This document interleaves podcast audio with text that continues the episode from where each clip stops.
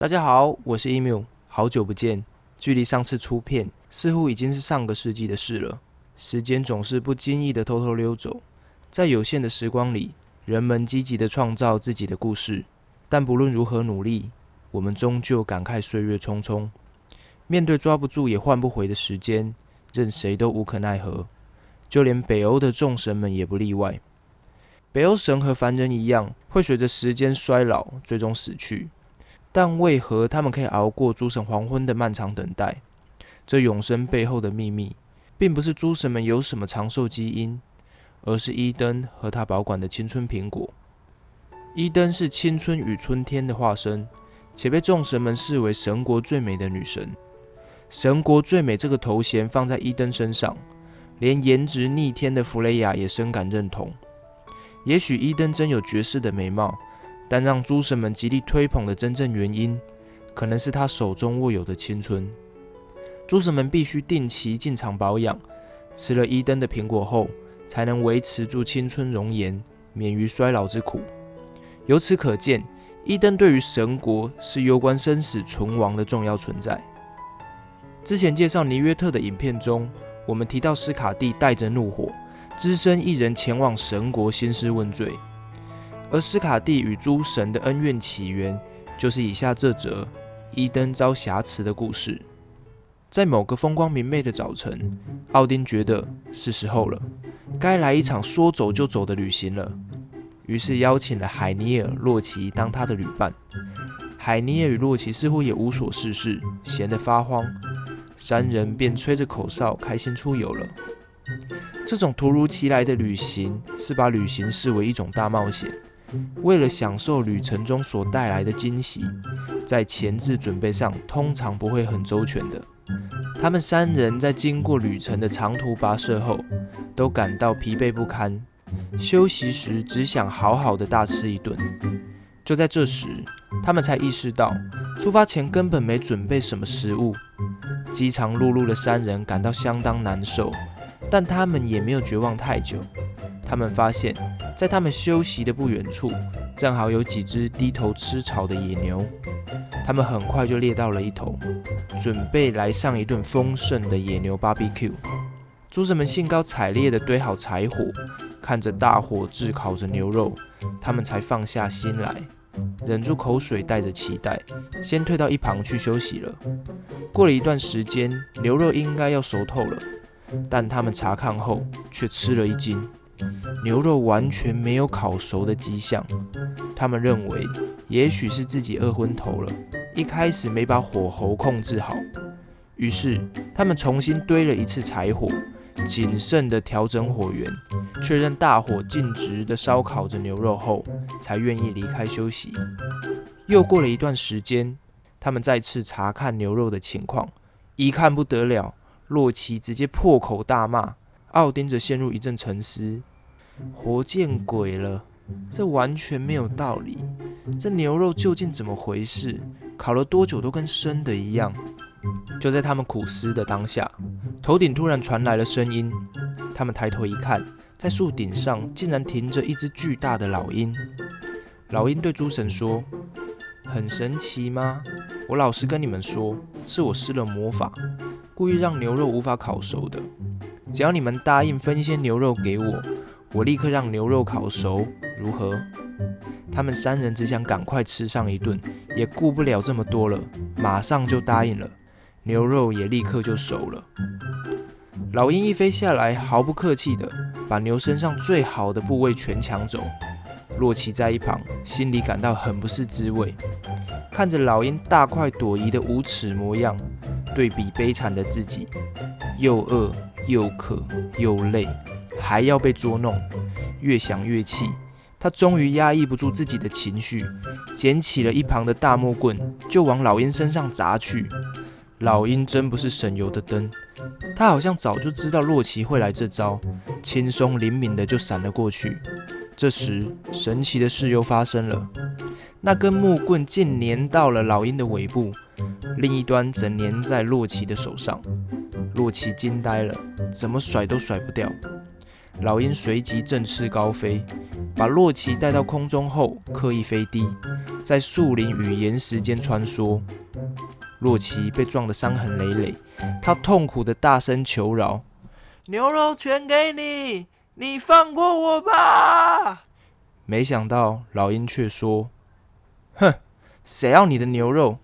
我要伊登和他的金苹果。”洛奇听完后，整个人都傻了。少了一灯，神国是会灭亡的。尽管洛奇常常处在疯疯癫癫的状态，但这种关键时刻，头脑似乎蛮清楚的。他立刻回道：“你做你的梦吧，伊登是不可能交给你的。”对于洛奇强硬的答复，老鹰感到不以为意。哦，是吗？那我就一直带着你，直到你撞得头破血流、死去为止。洛奇评估了一下现在的处境，他发现自己真的离死不远了，还是先答应下来，保住小命，再来想对策。于是，他对老鹰承诺，会在约定的时限内，将伊登与他的金苹果带到指定的地点。老鹰这才把他放了下来。洛奇是暂时脱险了，但他现在是一个头两个大，他该如何处理接下来要发生的事？洛奇返回与奥丁、海尼尔会合，看着满身是伤的洛奇，他们急切地询问究竟发生了什么事。洛奇只是草草地敷衍过去，答应交出伊登的事，他一句都不敢提起。就这样一路无语。沉默地返回了阿斯加特。回到神国，洛奇仔细推敲，他觉得那只老鹰一定是那精通法术的巨人夏基所变。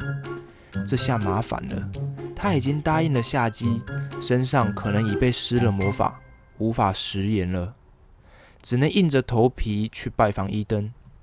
洛奇先装出一副惊讶的样子，告诉伊登，他在北方的森林里。发现了与青春苹果长得一模一样的果实，伊登完全不相信他，也不想加以理会。他很清楚的知道，青春苹果是绝无仅有、独一无二的。洛奇有些发慌，但凭着他的三寸不烂之舌，还是能把扯出来的谎形容得跟真的一样。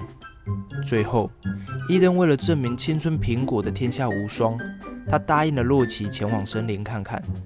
并带上几颗苹果，好拿来仔细比较。好傻好天真的伊登，就这样被骗进了森林里。到达指定地点后，找了半天，根本找不到半颗果实。当他感到不对劲时，天空突然出现了一只大老鹰，朝着他俯冲而去。惊慌失措的伊登还来不及做出反应，就已被叼离地球表面。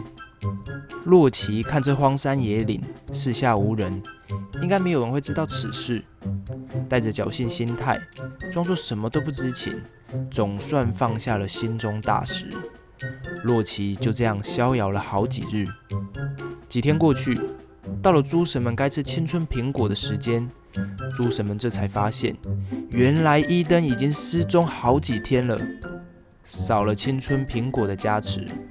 诸神们开始迅速的衰老，整个神国陷入一片巨大的恐慌。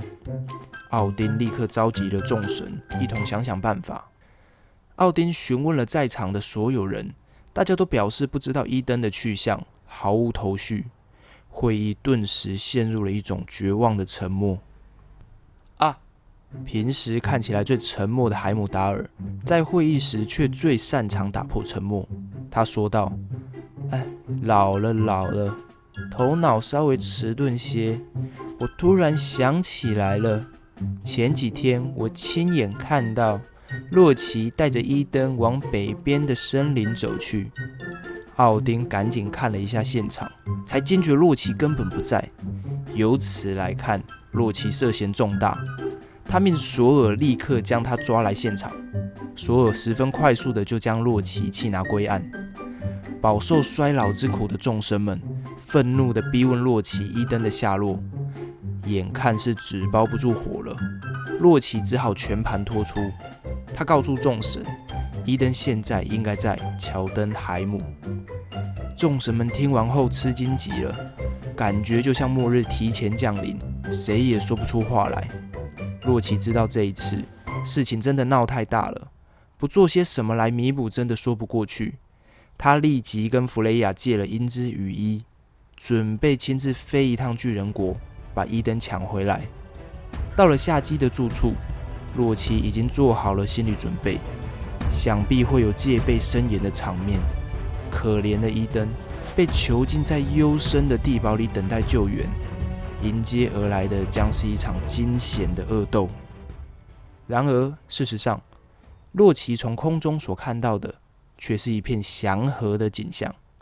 夏姬正在附近的海边钓鱼，伊登则在夏姬的庭院里散着步。洛奇趁夏姬不在家，赶紧将伊登变成一颗核桃抓在手上，往阿斯加特疾飞而去。夏姬看到天空突然出现一只疾飞的老鹰，心想不妙，立刻回家查看，果然没错，伊登与金苹果都被带走了。他赶紧追了上去。洛奇发现夏姬紧跟其后，心里十分的慌张。夏姬的飞行速度十分惊人，怎么甩都甩不掉，有好几次都差点被他拦截下来。好在已经距离神国不远了。诸神们看到洛奇化身的老鹰被另一只老鹰追赶着，他们知道那一定就是夏姬。诸神们连忙在城门口升起了火。